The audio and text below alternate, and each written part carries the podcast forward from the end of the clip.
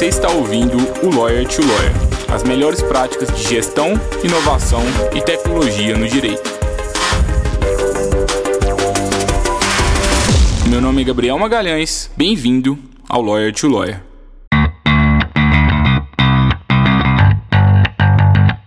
Olá, advogado, olá, advogada, seja bem-vindo, seja bem-vinda a mais um Lawyer to Lawyer da Free Law. Sou Gabriel Magalhães, é um prazer estar aqui com vocês novamente. E hoje eu tenho o prazer de receber aqui a Júlia Rezende, minha sócia, cofundadora da Freeló. Se você ainda não conhece a Júlia, significa que você está consumindo poucos conteúdos da Freeló. Está na hora de você maratonar aí os podcasts, de participar lá, mais lá no Instagram e também de conhecer a nossa plataforma, porque aí você vai, vai conhecer a Júlia com certeza, né, Júlia? É verdade, né? Porque eu já sou de casa aqui no, no podcast, nos conteúdos da Freeló. então, assim, quem não me conhece realmente está precisando maratonar aí nosso conteúdo. Fica a dica. E assim, hoje, né, Júlia? Hoje o tema do podcast é parceria jurídica online. É, e antes da gente começar a falar sobre parceria jurídica online, né, eu só queria fazer um contexto. Por que, que a gente está falando de parceria jurídica online? Porque é uma das formas muito eficientes da gente fazer com que o seu escritório cresça e cresça com, a gente gosta de brincar aqui na Freelon, né, com os econômicos positivos, cresça de uma forma bem eficiente, mais eficiente é, do que os modelos ali antigos de, gestão de escritório de advocacia.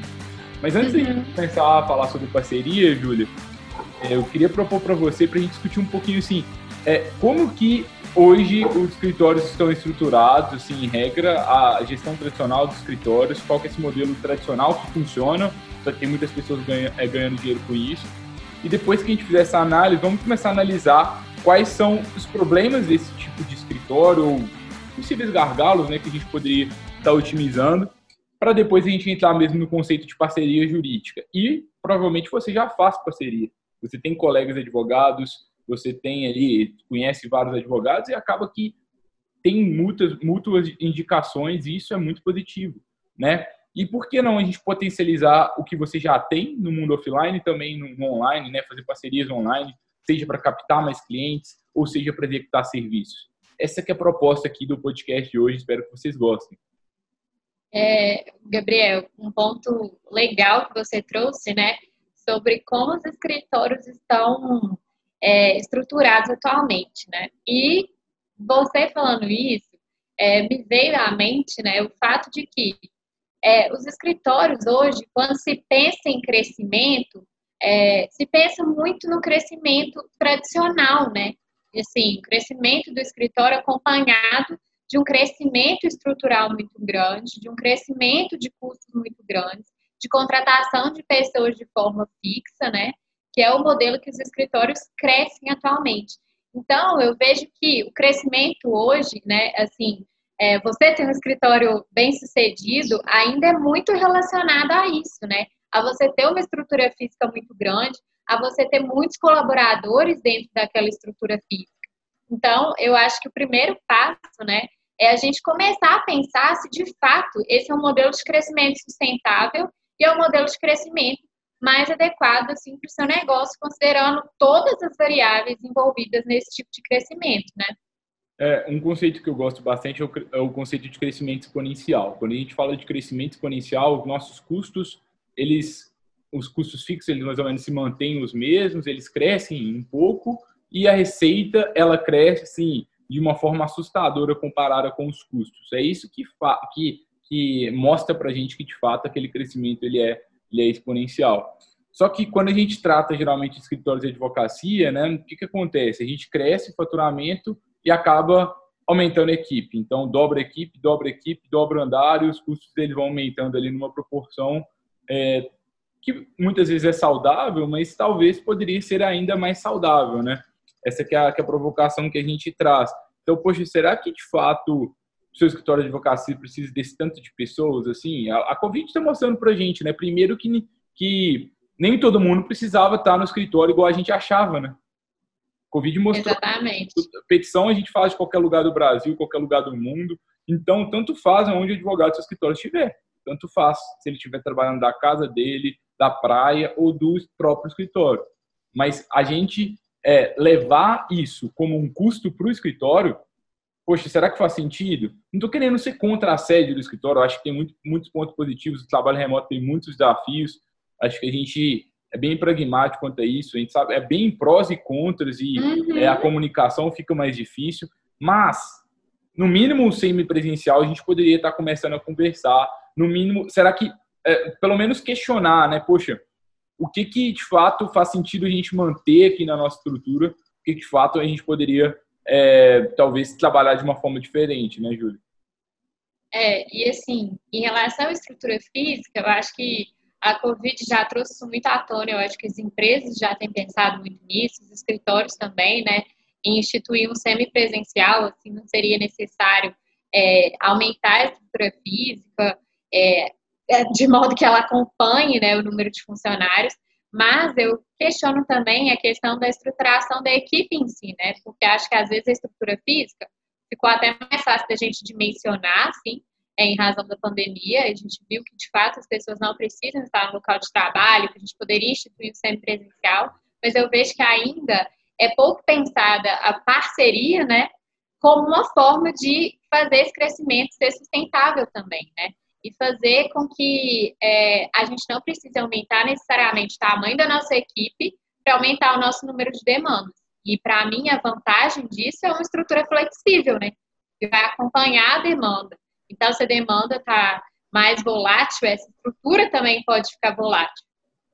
Tem um caso que eu gosto muito, que não tem nada a ver com a advocacia, mas tem ao mesmo tempo, que é o caso de barbearia. Sei se você já está cada vez mais em, em voga nessas né, barbearias novas, modernas. E a barbearia, assim como a atividade jurídica, é uma prestação de serviços. Barbearia tem sua peculiaridade e advocacia também. E em regras, barbearias, eu sempre converso com os barbeiros para ver e aí, como é que é a remuneração, etc.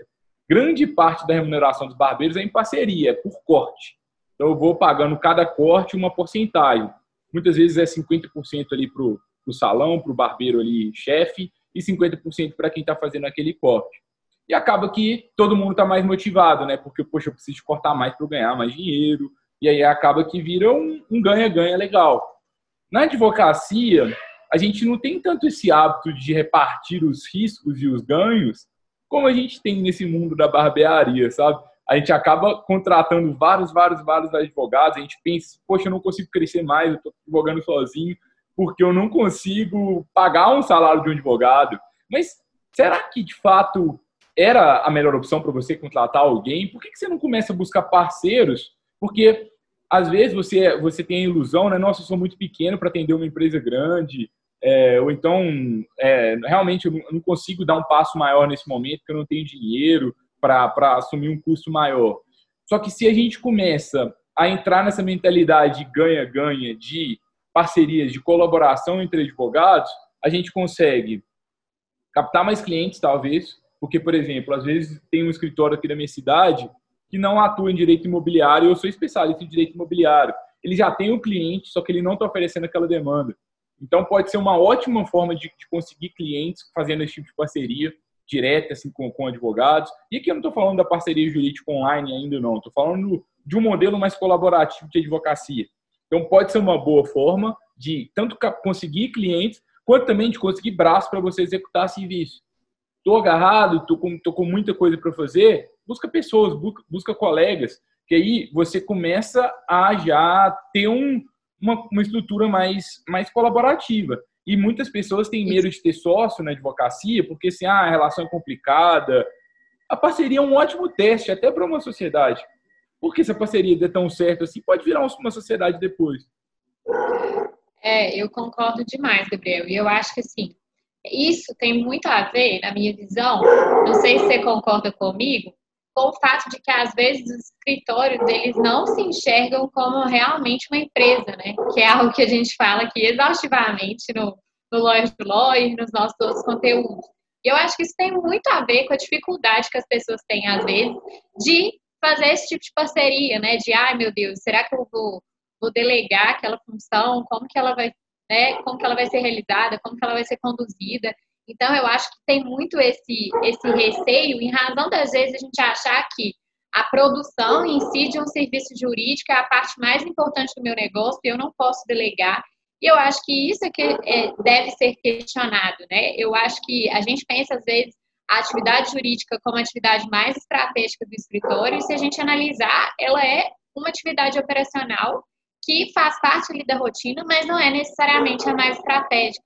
Eu acho que fica é, esse sentimento do advogado em relação a delegar essa atividade como sendo muito estratégica da, minha, da empresa, né? Que não é vista como empresa, e, e ele acaba assim, preso nisso, né? Sem conseguir crescer de uma forma sustentável, muitas vezes, em razão dessa dificuldade de delegar. E isso parece muito assim, com às vezes início de empresa, né? É, que a gente quer fazer tudo, que a gente não quer abrir mão de nada, porque é o nosso filho ali que está crescendo. E eu acho que isso tem, tem muito a ver com essa dificuldade da gente pensar nas parcerias como uma forma sustentável de crescimento. Então, assim, eu, eu quero ter a pessoa na minha estrutura, eu quero absorver aquela pessoa, porque eu vejo que às vezes isso vai ser melhor, eu vou estar mais no controle da situação do que é, se eu delegar para um parceiro, se eu fizer essa parceria, né? E eu vejo que se a gente começa a enxergar o escritório de fato como empresa, não só assim, fala, falar, né, por falar, enxerga o escritório como empresa, a gente começa a ver que há outras milhões de funções tão estratégicas quanto realizar, ou, quanto ou mais realizar um serviço jurídico, né? Então, assim, a gente começa a pensar isso, é, eu acho que a gente começa a pensar na estrutura do escritório com uma mente mais aberta, com uma mente mais inovadora e mais é, disposta mesmo a fazer testes, né? É, e aí, na prática, o que a gente tem de, de, mudança aqui? Né? Com essa mudança de visão de escritório, a gente já tem mudanças de possibilidades para execução de serviços, possibilidades de conseguir cliente. Então, talvez, ao invés de você correr atrás do seu cliente, você pode correr atrás do escritório da sua cidade, já estão mais consolidados com você, mas não tem a sua expertise na sua área de atuação. E aí é, você consegue já, o cliente já está ali na mão dele, é mais fácil, pode ser uma boa estratégia. Ou então, eu estou querendo crescer, eu acho que eu não dou conta, não quero ter mais custos fixos, não quero dor de cabeça de gerenciar a equipe muito grande, não quero ser um escritório tão grande assim. Por que não começar a buscar uma advocacia mais colaborativa, onde a gente começa fazendo essas pequenas parcerias, começando a atuar de uma forma conjunta, acaba que a gente consegue crescer sem que a gente tenha que aumentar a nossa estrutura, sabe? Eu acho que essa mudança de, de paradigma é legal. E aí, eu acho que é, isso vale para o pequeno, vale para o grande. Poxa, eu tinha ali 100 advogados antes da, da pandemia. Infelizmente, perdi cliente, perdi contrato, fiz, fiz o possível para não demitir, mas não deu. Tive que perder a minha estrutura. Será que você precisava daquelas 100 pessoas ali com você todo dia? Será que ao invés de 100 funcionários, você não poderia ter 100 parceiros ou 200 parceiros? Talvez os parceiros eles desempenhariam um trabalho ainda melhor do que estando no seu escritório, porque eles, eles estariam mais motivados, igual o exemplo que eu dei anteriormente do barbeiro, né, da barbeira, é, e a, talvez as pessoas iam ficar mais motivadas, trabalhando com resultado, uma, um sistema mais meritocrático e que valoriza realmente quem são as pessoas boas. Será que não é esse sistema não seria melhor para o seu escritório? Está numa época boa para a gente questionar isso. E aí é quem é pequeno já começa a criar estrutura para quando você for grande, já começa a pensar também no que, que você pode fazer hoje para começar a criar essas primeiras parcerias para que você cresça por meio disso. E quem é grande, como que você pode crescer de uma forma mais exponencial com aumento maior de receita sem que você tenha que aumentar os custos fixos na mesma proporção. Eu acho que esse que é o grande desafio assim dos escritórios hoje. Tem tudo a ver com inovação, tem tudo a ver com tecnologia e tem tudo a ver com crescimento na advocacia, né, Júlio? É, e assim, eu acho que você falou um ponto crucial, porque às vezes a gente pensa que é, os escritórios grandes, às vezes, pensam que eles já têm a estrutura é, necessária para atender todas as áreas, todas as questões que, que envolvem ali os problemas dos clientes, e por vezes acham que talvez a parceria não faz sentido, né? E eu acho que esse convite que você fez para que eles também pensem sobre isso, né? Como que é possível, é, será que é possível a gente aumentar a receita sem aumentar os custos fixos na mesma proporção, eu acho que ele é essencial, né?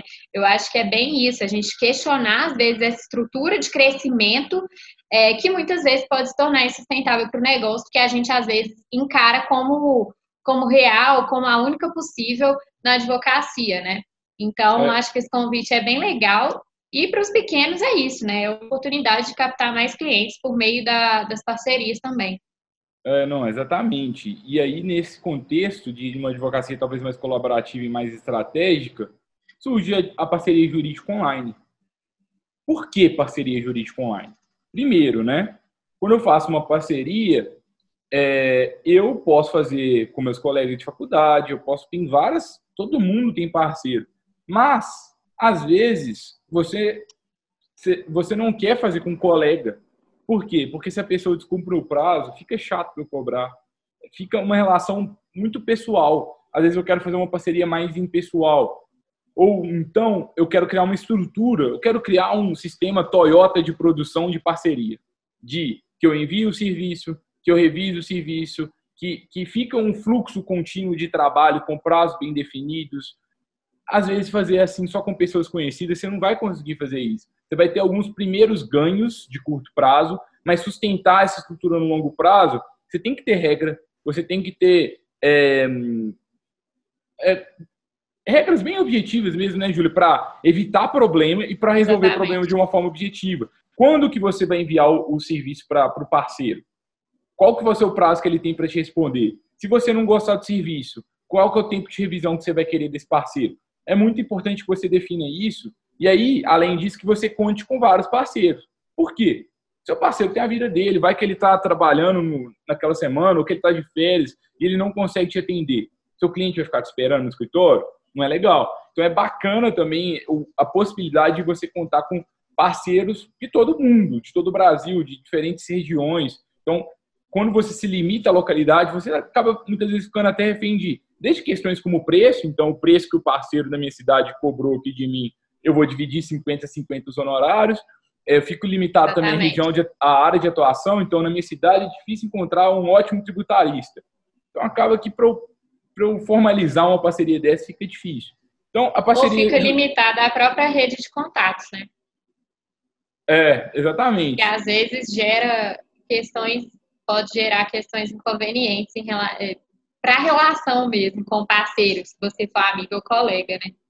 É, mas. Pode falar, é, Júlia. Mas é, não, eu ia falar que eu, eu acredito que é isso mesmo que você trouxe, assim. É, eu acho que a parceria jurídica online, eu acho que agora, né, com essa, toda essa questão de trabalho remoto que veio à tona, né, ela se torna ainda mais é, possível, viável e recomendável, né, e acredito que a gente poder fazer parcerias sem estar limitada a essa rede de contato, sem estar limitada à localidade, é, e poder se conectar com pessoas tendo regras para isso, né, tendo uma estrutura segura para isso, eu, eu considero, assim, um ponto-chave para conseguir esse crescimento sustentável. É, e uma coisa que eu gosto de pensar é que o objetivo de uma parceria com um colega da minha cidade versus o objetivo de uma parceria online que eu crio de uma forma mais institucional, ele muitas vezes ele é diferente. Por quê? Porque às vezes eu estou querendo um apoio numa área específica aqui de um colega para ele tocar um processo.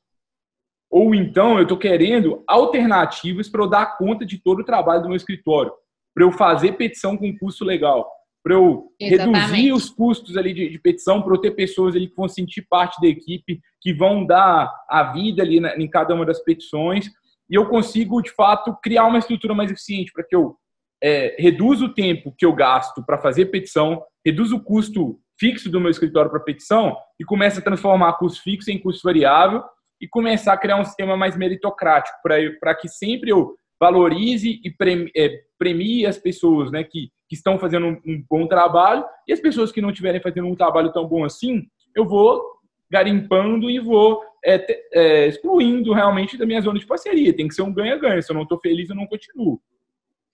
É, e eu acredito que dessa forma, inclusive, é mais fácil a gente calcular também é, as, as questões de retorno, né, sobre investimento, é, qual, qual que é a receita que de fato eu estou tendo, qual que é o custo que eu estou tendo com aquele caso, com aquele cliente. Eu acho que, assim, contratações por par, via parceiros, né, às vezes fica até mais fácil da gente mensurar esses, esses custos e essas, esses retornos, né, mensalmente aí no nosso escritório. E como que eu sei se vale a pena fazer uma parceria ou não? A gente tem que fazer testes e a gente tem que saber os custos. Então, é, primeira coisa, né? Quanto que custa para o seu escritório de advocacia fazer uma petição dentro de casa hoje? Você fazer, você pode fazer uma petição de diferentes formas. Eu posso fazer sozinho, eu posso fazer uma parceria convencional, eu posso contratar advogados, tem várias formas, dentre elas a parceria jurídica online. E aí é muito importante que a gente comece a saber quanto que custa aqui para o meu escritório cada ato jurídico, e provavelmente você não sabe isso nesse momento, e está tudo bem, a gente pode começar a trabalhar de hoje em diante, e com poucos dias, poucas semanas de análise, você começa a saber mais ou menos quanto que custa. Mas é saber é, esse custo e saber também qual que é a sua receita média ali para você saber qual que é a margem de lucro que você espera em cada caso e quanto que você pode estar tendo de custo em cada caso. Ficou complexo? Calma, vamos, vamos, vamos, aos, vamos aos poucos aqui que eu acho que a gente vai junto. A matemática eu não gosto tanto, talvez vocês também não, né? Mas a conta é a seguinte: imagina que eu tenho um caso de um cliente meu que é do consultivo e ele me pagou aí 3 mil reais para eu fazer o, um contrato social e resolver as pendências para ele na, na junta comercial aqui do meu estado. Ok, ele pagou 3 mil reais, eu tenho que já os, o custo da própria junta que eu vou ter que pagar, eu retiro desses 3 mil reais, e aí eu tenho que saber quantas horas mais ou menos que eu vou gastar para cumprir todo esse serviço. Poxa, acho que eu vou gastar umas 4 horas. Então, é, vamos supor que, que é, so, sobrou ali, de, eu paguei 500 reais para a junta comercial, sobrou 2.500 reais para mim, que eu gastei em quatro horas ali para fazer aquele serviço. Com base nisso, eu já começo a saber mais ou menos qual é o valor por hora que eu gastei ali naquele caso. Então, esse caso aqui, por exemplo, eu gastei 600 reais, 700 reais mais ou menos, que foi o, o, o custo, o, o, valor por hora ali que eu, que eu tive para receber aquele caso. Sabendo que esse está sendo o meu lucro naquele caso, talvez se eu pagar alguém para fazer esse serviço por 300 reais a hora, eu mantenho uma margem ali de 400 reais, que talvez é, pode ser positiva para o seu negócio por hora, e o profissional vai ser bem remunerado por aquilo.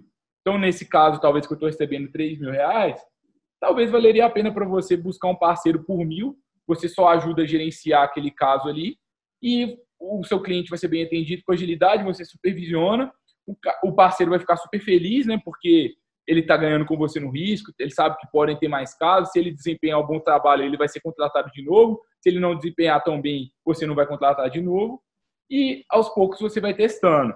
Aí não paguei mil reais, não foi bom, não foi tão bom, não foi, foi caro. Então a próxima você, você vai calibrando para você saber qual é o seu custo e a respeito de qualidade é você garimpar, garimpar mesmo, fazer teste. É, cria um ambiente seguro para fazer teste, pega esse visto que não é tão urgente, e começa a testar. Pega cinco parceiros, por exemplo, envia uma inicial para cada parceiro, vê qual está sendo o desempenho e você vai realmente é, vendo qual que está tá dentro mais do, do, estilo de escrita do seu escritório, qual que você gostou de trabalhar, qual que você não gostou. Uhum. E aí, Ou até você, você já considera isso. no seu custo, né? Ou até você já considera no seu custo é, o tempo que você vai considerar para revisão, né? O tempo que você vai gastar revisando aquele serviço, caso é, você esteja precisando realmente de alguém que vai fazer ali aquela primeira versão, não necessariamente a versão final. Então, pode ser uma estratégia também. Mas eu acho que o ponto que é interessante é justamente a gente começar a pensar de forma é, estratégica mesmo nesses valores que, você, que vocês cobram dos clientes e qual que é o custo de fato que você tem para executar aquele serviço com base em todos os é, as horas e outras questões que estão envolvidas aí na prestação daquele serviço. É, eu acho que precificação é um dos grandes desafios aí dos escritórios, né, de advocacia, dos advogados autônomos, e acredito que começando dessa forma, né, e calibrando esses valores pode ser uma ótima forma de, de conseguir realmente um valor que faça sentido, né? Aí você sabe qual é a margem de lucro que você quer ter no seu escritório por cada caso, e aí você sabe qual é o custo que você pode ter por caso. E aí você consegue se tornar mais estratégico e crescer mais. E assim, é, talvez... Um, algum... Além da hora, né, Gabriel, um ponto que eu lembrei também é que você pode também ver qual, qual é o número de atos, mais ou menos, que aquele processo ou aquela demanda vai ter, quantos, é, quantos serviços, né, microserviços ali dentro daquele serviço macro é, você vai ter que fazer porque aí você consegue é, ver mais ou menos o valor que seria para cada microserviço dentro dessa demanda maior. E que também pode ajudar nesse momento de realizar a parceria, tanto online quanto presencialmente. É, não, exatamente. É, e... aí, assim, às vezes é importante a gente começar a calcular as coisas. E isso independe da parceria que você for fazer. Você precisa de começar a ter esse cuidado, esse zelo com dados do seu escritório para você saber quanto você pode pagar. Você está pagando quanto para um advogado do seu escritório? Está pagando 4 mil reais. Ok, quantos atos que ele te entrega por mês? Você vai saber já quanto que está custando cada ato jurídico dele ali por mês. Quais tarefas? Onde que está sendo gasto o tempo? Como que eu posso ajudar esse advogado a trabalhar melhor? É, e aí, pouco a pouco, você vai melhorando essa estrutura e vai começando a saber qual é o valor que você pode estar pagando por cada, por, por cada caso, né, Júlio? É, realmente, é, eu acho que é um ótimo ponto assim, para ser observado. Acho que o ponto central é esse, né? A gente come, começar a tomar essas decisões, tanto para delegar para parceiros, quanto para delegar tarefas internamente, ou, quanto para outras questões estratégicas do escritório, né? Tomar essas decisões com base em dados que a gente vai é, construindo aí ao longo do tempo no escritório, né? Mas assim, Júlia, vamos combinar que a advocacia hum. é muito específica e a escrita é muito subjetiva. E eu, como sócio escritório, eu odeio delegar. Porque quando eu delego, o serviço não fica tão bom. Não fica. E aí, já é difícil contratar presencial, que eu olho olho no olho na pessoa. E agora você está me falando para a gente fazer uma parceria online com alguém por que, que eu vou fazer essa parceria? Assim? Qual que, como que eu faço para manter? Porque atividade jurídica é muito importante para o meu negócio. Como é que eu faço para manter a qualidade desse serviço?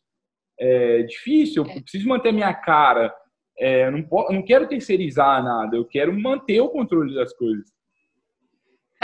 É, essa, essa é um, uma clássica, né? É, objeção às parcerias. Mas uma dica que, que eu gosto de dar é a seguinte, né? É, a gente tem uma gestão da informação boa, tanto no seu escritório, quanto para quem você for delegar também ter acesso às informações. Então, o que eu vejo, às vezes, é uma dificuldade do, do sócio do escritório, do advogado ali que está buscando um parceiro, de comunicar realmente as orientações que ele, que ele quer, né?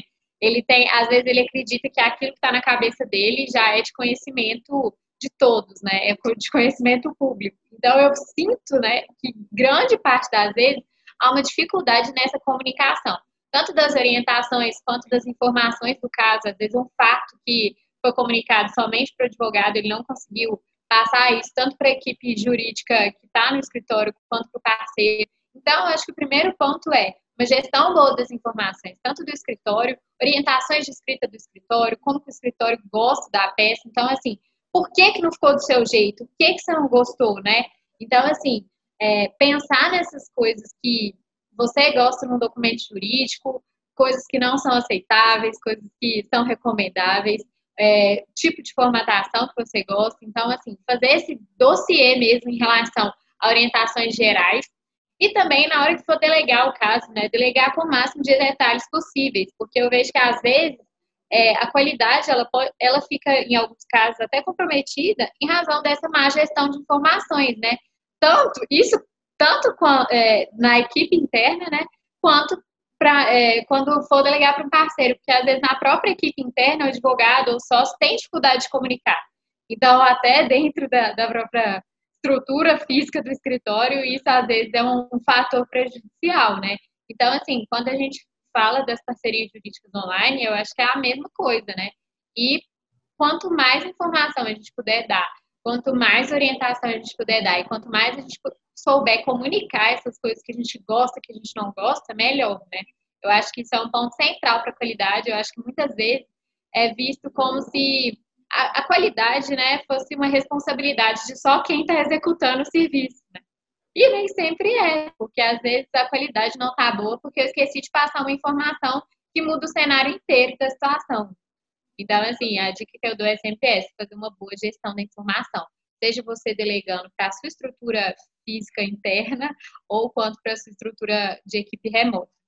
É, eu acho que é colocar no dia a dia a parceria. Então, assim, é, estou atendendo o cliente, já é, é, anota essas informações, já coloca ela é. aonde for, mas de uma forma muito precisa, sabendo que talvez você que fez o atendimento não é, você, não é quem vai fazer Exatamente. a Exatamente. Eu acho que esse ponto que você falou, Gabriel, é o ponto central. Você tem que atender todos os casos, você tem que encarar como, todos os casos como se você não fosse fazer.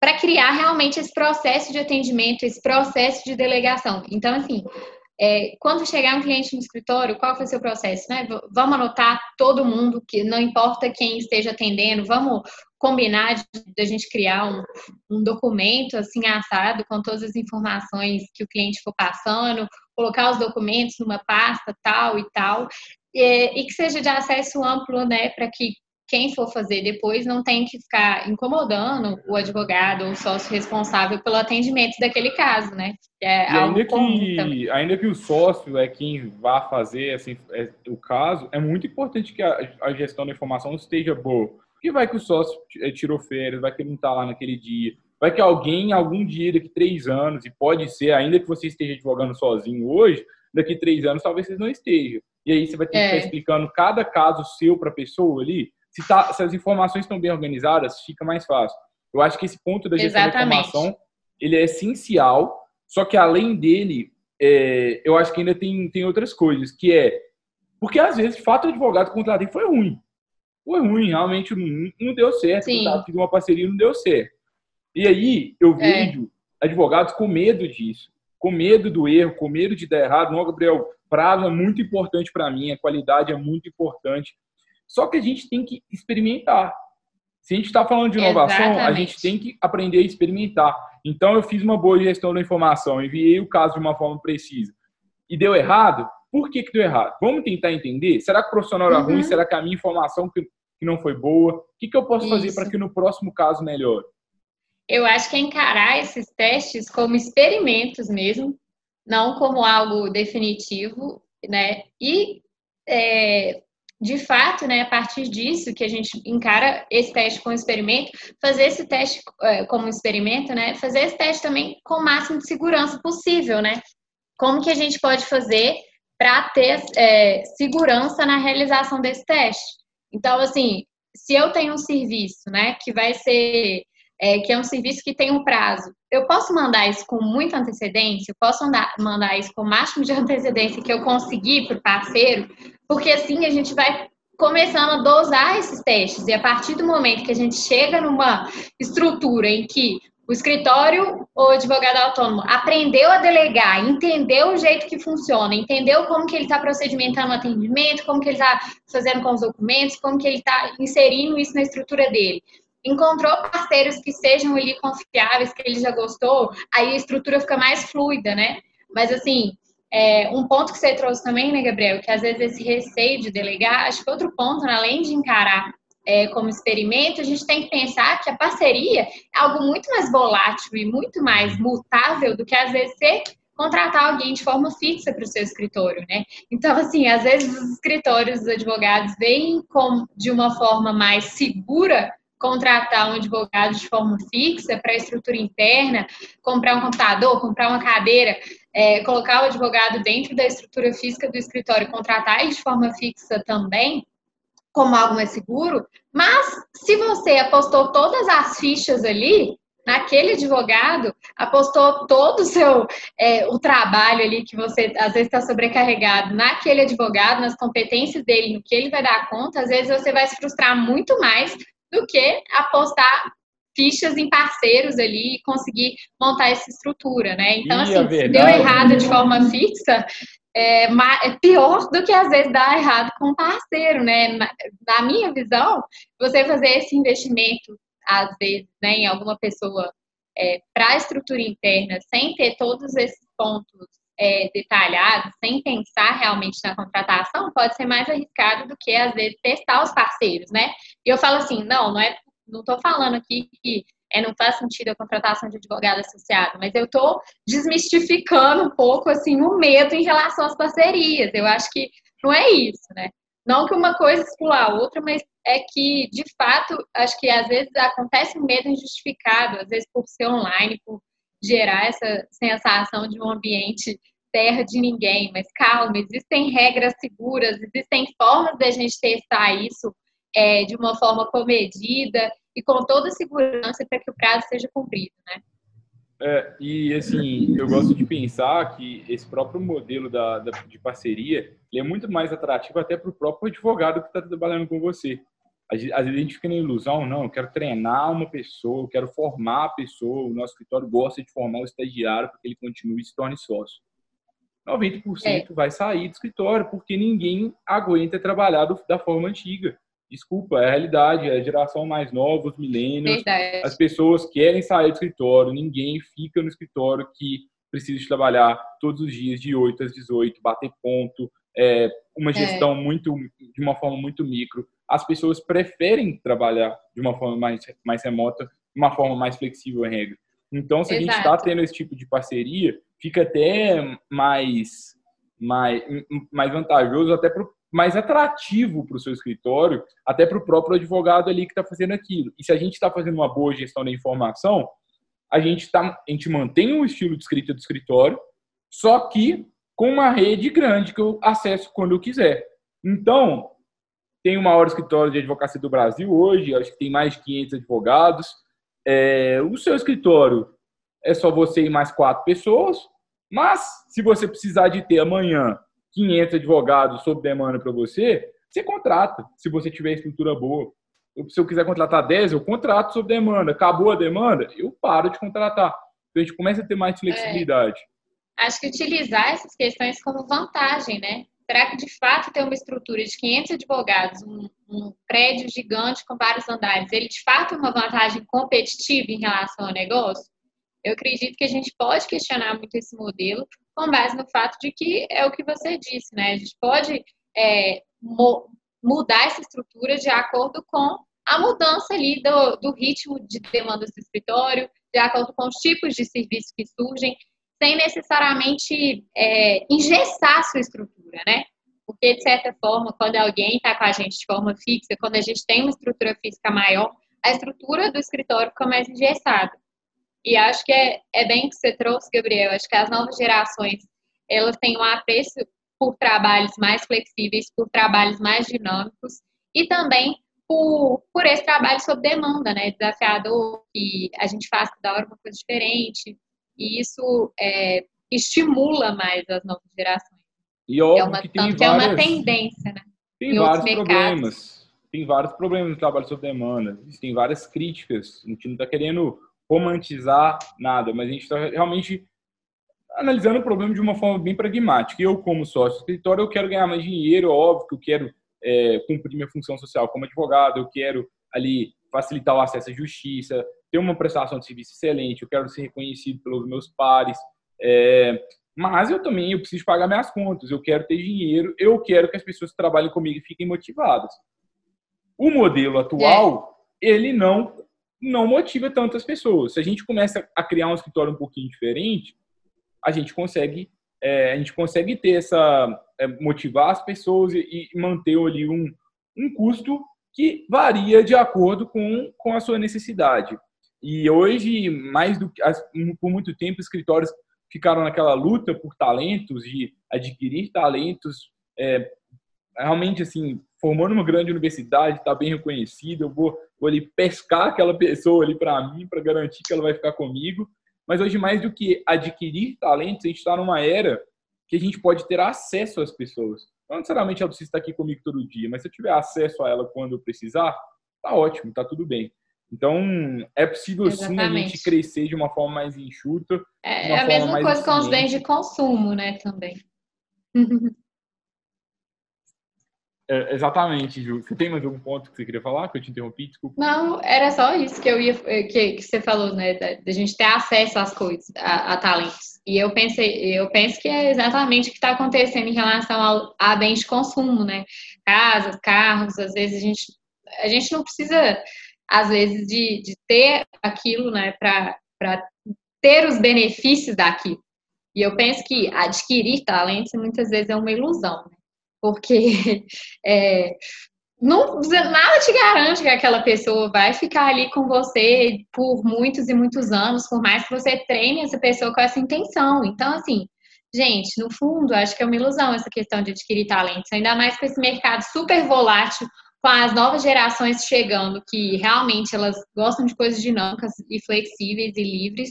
Então, assim, eu acho que é mais realmente uma ilusão mesmo do que uma, uma coisa factível no mundo atual, né? Por isso que acho que ter acesso a talentos é mais inteligente, te dá mais possibilidades e te ingesse menos. E, Júlia, ok, entendi, faz sentido, quero testar. Aliás, não, não sei se eu quero ainda não, mas estou pensando aqui que possivelmente pode ser uma boa para o meu escritório. Como que eu faço isso na prática? Por quê? Garantir um bom fluxo disso tudo, tá, a gente está falando de gestão de informação, a gente está falando de criar experimentos, não é fácil, né? Qual que é a sua experiência aí, tendo intermediado aí mais de 1.200 casos até hoje? É, assim, eu acho que quem, assim, é, pelo meu, pelo meu, minha visão, assim, dos maiores casos de sucesso da Freeló, acho que quem realmente tem sucesso é quem tem uma estrutura ponta a ponta de forma organizada. Então, assim, desde o momento do atendimento até o momento do protocolo. E isso é muito da, da criação mesmo de processos, né? Processos operacionais do escritório. Eu vejo que quem tem esses processos criados tem muito mais sucesso na criação desse fluxo. Porque não adianta, às vezes, a gente enviar um serviço para um parceiro, mas aí quando você vai ver, está faltando informação, aí já fica o fluxo truncado, né? O vai e volta de pedido de informação e ah, faltou um documento, faltou uma orientação, ou um, algum ponto não ficou claro para mim dentro dos fatos. Então, assim, é, isso atrapalha, né? Ou então a pessoa consegue enviar o serviço, ok, estruturou a parte de atendimento, estruturou a parte da documentação, conseguiu enviar o serviço para o parceiro numa boa, mas no momento em que é o momento de que o serviço ficou pronto, ficou legal, maravilhoso, às vezes o serviço fica engargalado dentro da própria estrutura do escritório, porque às vezes a pessoa não consegue dar vazão, não consegue nem revisar o serviço, nem protocolar o serviço. Às vezes a pessoa está tão desorganizada ali dentro da estrutura que a parceria por si só, infelizmente, não vai conseguir ajudar. Então, assim, a gente precisa pensar na estrutura de ponta a ponta, nos processos de atendimento de ponta a ponta.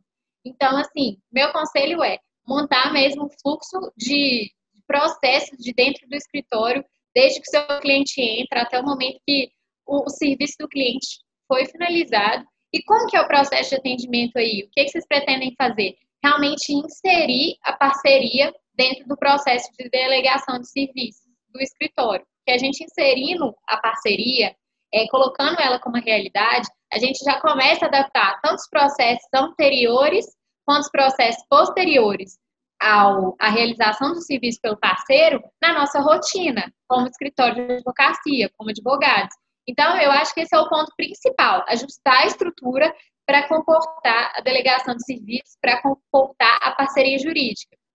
É, então, assim, eu acho que é, é uma estrutura parecida, tanto se você for delegar para uma equipe interna, quanto para a equipe externa. Então, assim, é, pensa nesse processo de delegação, como você faz ele hoje, se, se às vezes é, ele está bem feito também para a equipe interna, e tenta replicar esse processo é, se você fosse enviar para um parceiro com as devidas modificações que fizerem sentido, mas também com os passos de revisão, de protocolo, de ajustes, eventuais ajustes é, que vão ser necessários aí durante esse processo. Mas o que não vale, eu acho, é acreditar que a parceria vai resolver esse problema é, de, às vezes, sobrecarga de trabalho, de, às vezes, deixar o cliente mais satisfeito, que eu vou conseguir atendê-lo melhor, sendo que esse processo de ponta a ponta não está estruturado. Então, assim, eu vejo que quem os, os nossos maiores casos de sucesso são as pessoas que realmente conseguem criar esse flow mesmo, esse workflow, é, justamente por isso. Porque tem o processo de pré-envio de serviço por meio da Freeló e pós-envio de serviço por meio da Freeló, né? É, bem definido. No caso, pré-parceria bem definido e pós-parceria bem definido.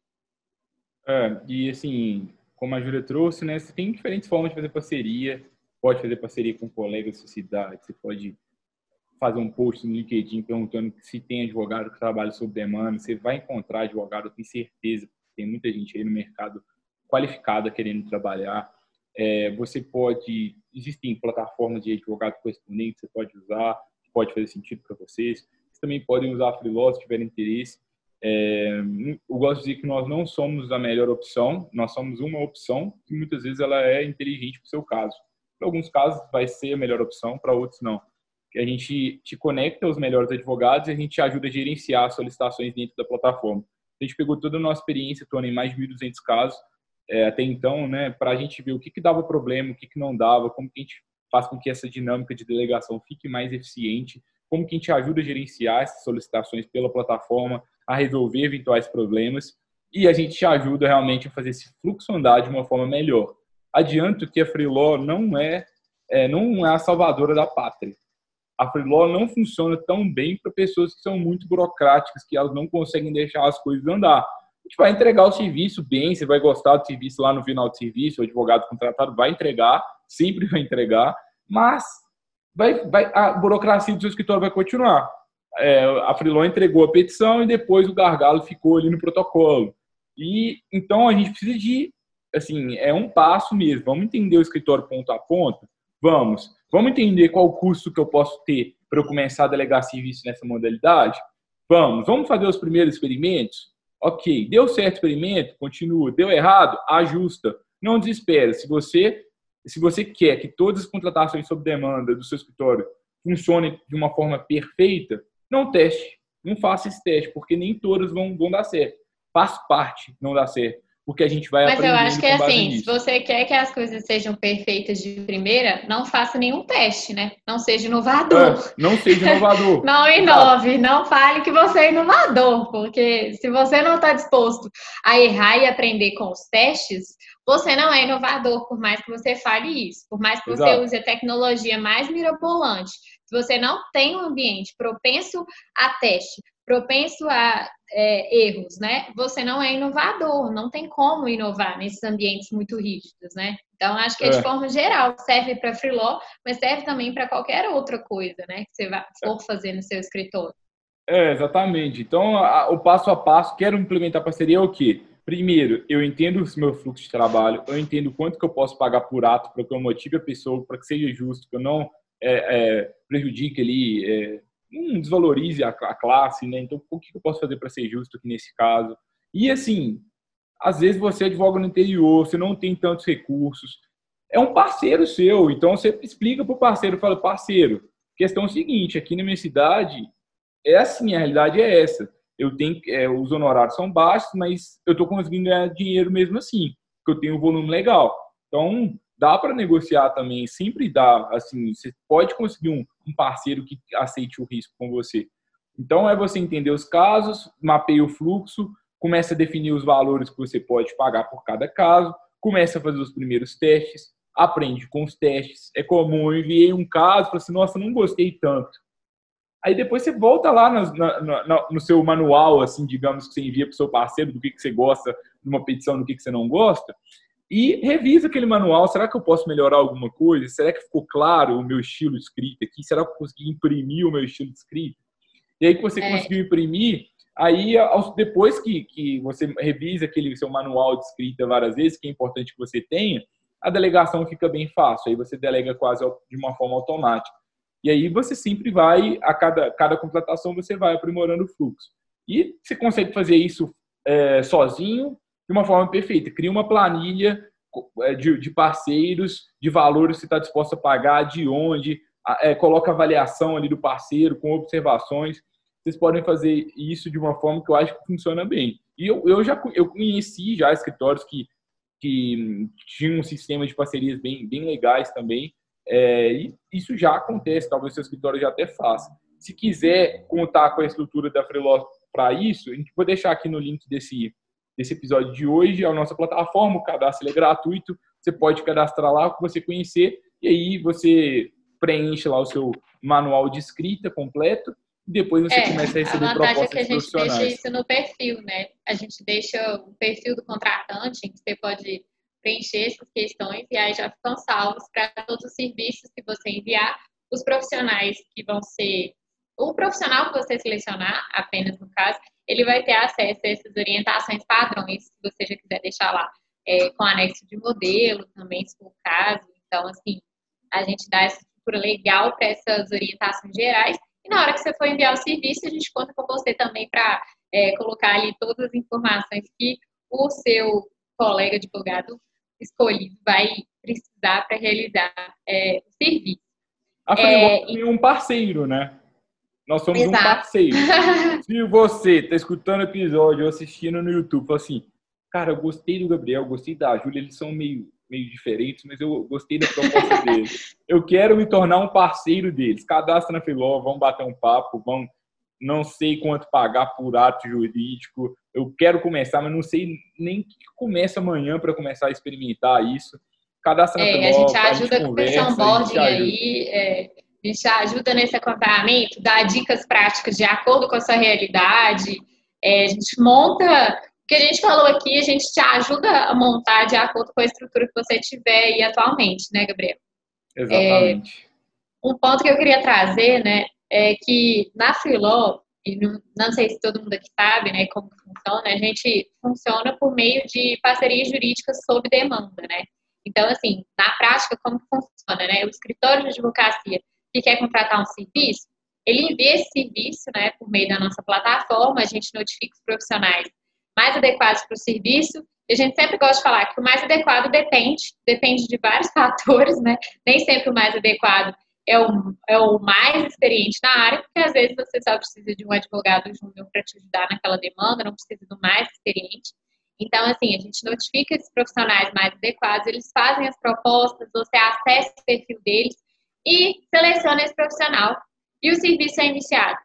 E o que, que é a entrega né, desse serviço? É, a, é o serviço que você pediu de fato, é uma petição inicial, é um contrato, é a minuta, né? E a parte de assinatura, é, protocolo, acompanhamento do processo, é, ela fica por sua conta, por conta do escritório que está contratando, né? Ela não fica com parceiro. Esse é um modelo que a gente atua atualmente.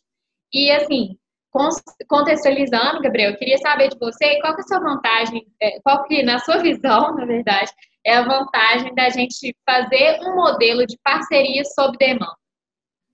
Bom, primeira coisa, eu não sei, não sei quem eu serei daqui a um ano, não sei o que vai acontecer. Um processo ele dura muito tempo e eu fazer uma parceria com alguém por dois, três anos, sendo que eu nem sei se vai dar certo, é muito arriscado. Faz muito mais sentido eu fazer uma parceria sob demanda, de pequenos testes. Além disso, quando eu faço sob demanda, eu consigo ter até um controle maior dos meus custos e no final, quando chega os honorários, eu já sei ali quais serão os meus honorários. Às vezes, quando eu faço uma parceria convencional, eu divido 50-50, muitas vezes não é a divisão mais justa e acaba que, que não é tão legal. Ao mesmo tempo, tem as desvantagens, porque quando você faz a parceria sob demanda, você paga em cada ato jurídico, você está pagando um valor. Na outra, na parceria convencional, a pessoa cuida do processo todo, quase não tenho dor de cabeça, e chega no final, a gente divide os honorários. Aqui você vai pagando ato por ato e chega no final, quando sair é tudo seu. É, o que essa desvantagem, ela realmente uma desvantagem, mas se você conhecer bem os seus custos e, e a, a, margem de lucro que o seu escritório quer, o seu escritório quer, essa desvantagem até se torna uma vantagem, porque você está pagando exatamente o valor que você pode pagar, o valor que você sabe que é o, que é o, que é o correto para aquele caso, que é justo para aquele caso. E é. que coisa boa, né? Imagina, eu tenho eu sei agora que meu escritório tem um volume aí de 500 atos jurídicos por mês e eu sei quanto que eu posso pagar para cada um desses atos. Você começa a pagar Exatamente. por esses atos, você fica ali, atua ainda de uma forma estratégica, supervisionando, cuidando das teses jurídicas, analisando de fato se o trabalho está sendo bem desempenhado, avaliando todos esses prestadores aí que estão atuando para você sob demanda, e aí pouco a pouco você de fato cria um negócio escalável, né, Júlio? É, eu concordo 100% com você. Eu acho que para mim a maior vantagem é isso, né? A parceria acaba quando o ato é entregue, né? Então, assim, não tem aquele desgaste de toda a relação que às vezes é, até aquele aquela fase ser finalizada do processo, né? Ou até quem atua com consultivo, até a operação ser, ser finalizada vai demorar tanto, aquela relação perdura por aquele tempo todo e tem todos os ônus ali é, envolvidos nessa relação duradoura, como o Gabriel falou, né? Então, assim, para mim, essa é a maior vantagem. E quanto a essa desvantagem, né? Eu, eu também concordo que a gente super pode torná-la uma vantagem, porque eu acho que é só a gente não chutar os valores, né? A gente começar a pensar melhor quanto que a gente pode pagar por cada ato jurídico, né? É, e acho que uma boa é realmente a gente ver quanto que a gente vai receber do cliente e quantos atos vão estar envolvidos ali naquele, naquele macro serviço, né? quantos microserviços vão estar envolvidos. É, no caso de, de, acompanhamento de processo judicial, né? Quanto tempo você vai é, acompanhar aquele processo, quantos atos mais ou menos estão envolvidos ali, qual é a sua estimativa de ganho naquela causa. É, e eu acho que a partir disso a gente pode conseguir aí chegar em valores legais. Outro ponto também, né? Se eu fosse fazer, quanto tempo eu gastaria? Quanto vale a minha hora? Será que vale a pena, às vezes, eu contratar é, sob demanda, né, um parceiro mais júnior para fazer esse tipo de serviço? Então, é esse tipo de análise que a gente tem que começar a ter em relação às parcerias e ao nosso escritório de forma geral, né, Gabriel? Exatamente. Acho que fomos longe, hein, pessoal? Talvez vocês não conheciam esse modelo de advocacia. É uma, uma nova forma de advogar, uma, uma, uma forma é. eficiente, que tem desvantagens, e... tem vantagens, mas se a gente souber... E só um ponto, tenho certeza de que alguém que, é, mesmo quem já conhecia, né, é, considerou com mais carinho aqui depois das nossas ponderações, né, das nossas reflexões sobre a estrutura. Então, assim, eu acho que vamos é, ampliar a nossa visão aí de crescimento, pessoal. É testar, pessoal, é teste, teste, Exato. vamos ser pragmático. Esse modelo só funciona se o escritório estiver satisfeito com o preço e com a qualidade, e se o prestador também. Então tem que ser um ganha, ganha, ganha. Se não tiver todo mundo ganhando, não funciona, não adianta. Então é. tem que criar um modelo eficiente e dá para fazer isso. Hoje a gente começou é, lá. E a no... gente fala assim, né, que ganha, ganha. Esses três ganhas, né, como o Gabriel falou, no contexto da Freelaw, ele também se, é, ele é aplicável, né, pelo fato de que a Freelaw também, que é esse terceiro ganha, só ganha se todas as partes estiverem satisfeitas. Se for bom para o seu negócio, se for bom para o parceiro que está prestando o serviço, né? Então, assim, se não for algo bom para a sua realidade, se não for algo que você de fato vai usar, para a Freeló também não faz sentido, né? É, exatamente. Pessoal, começamos hoje falando um pouco de, modelo de escritório de advocacia, da diferença da, da forma tradicional de crescer para uma nova forma de crescer, que, problematizando né, a questão de, do crescimento exponencial versus o crescimento linear. Então, crescimento linear, a gente cresce a receita, mas os custos fixos também crescem bastante. Crescimento exponencial, a gente consegue ter mais controle sobre o custo fixo. O custo fixo ele se mantém, ele cresce bem menos comparado com o crescimento da nossa receita. Será que o seu escritório consegue fazer isso? Talvez consiga. E a gente trouxe algumas opções para vocês. Falamos, compartilhamos muito a nossa experiência sobre parceria jurídica online. A Freeló é uma plataforma que permite parceria jurídica online, mas existem várias outras coisas que vocês podem fazer para fazerem parcerias jurídicas online fora da Freeló. Também pode ser algo que funcione para vocês. E a ideia aqui de hoje para vocês foi realmente mostrar esse conceito. Tem pouca pessoa falando sobre isso, né, Júlia?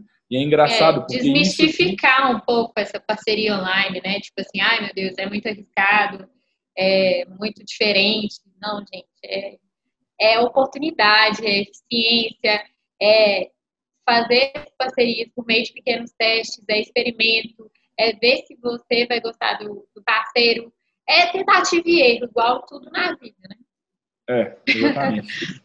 Pessoal, a gente encerra por aqui. Vai lá no nosso Instagram, arroba freelaw.work, converse com a gente por lá. Está tendo lives às terças-feiras, pelo menos na é, época aqui de gravação desse verdade. episódio. É, se você ainda não se cadastrou na Freelaw News, cadastre-se, o link também vai estar aqui. A gente envia curadorias de conteúdos exclusivas para todos vocês. É, e quem ainda não conheceu a Freelaw, quer conhecer para prestar serviço ou, ou contratar advogado, cadastra também, o link também vai estar aqui Isso. na descrição desse episódio. Inclusive, a gente está começando uma série de vídeos lá no nosso Instagram, no nosso GTV. Depois vocês olhem também quem se interessou, explicando o que, que é Freelaw, como que a gente funciona. Então, esses vídeos é, estão saindo aos poucos aí para vocês. Então, quem seguir a gente lá no Instagram também vai, vai poder acessar. Deixe um like aqui no YouTube para quem está vendo, ou no player de áudio quem está escutando, né? Então, assim, não deixem de se inscrever nos nossos canais também para acompanhar os conteúdos exclusivos que a gente disponibiliza muito legal. inovação, tecnologia, marketing, é, temas muito relevantes aí para a atualidade, né, Gabriel? Isso aí. Próxima semana a gente volta para conversar sobre gestão ágil na advocacia. Vamos falar de Scrum, vamos ah, falar eu de amo esse tema também. É bem bacana, acho que vocês vão gostar bastante do convidado. Não vou contar, vou fazer suspense, vocês vão gostar bastante. Um dos meus mentores aí, pessoa muito qualificada. Maravilhoso mesmo. pessoal, a gente se vê na próxima semana. Até lá. Tchau, tchau. Até, pessoal. Tchau, tchau.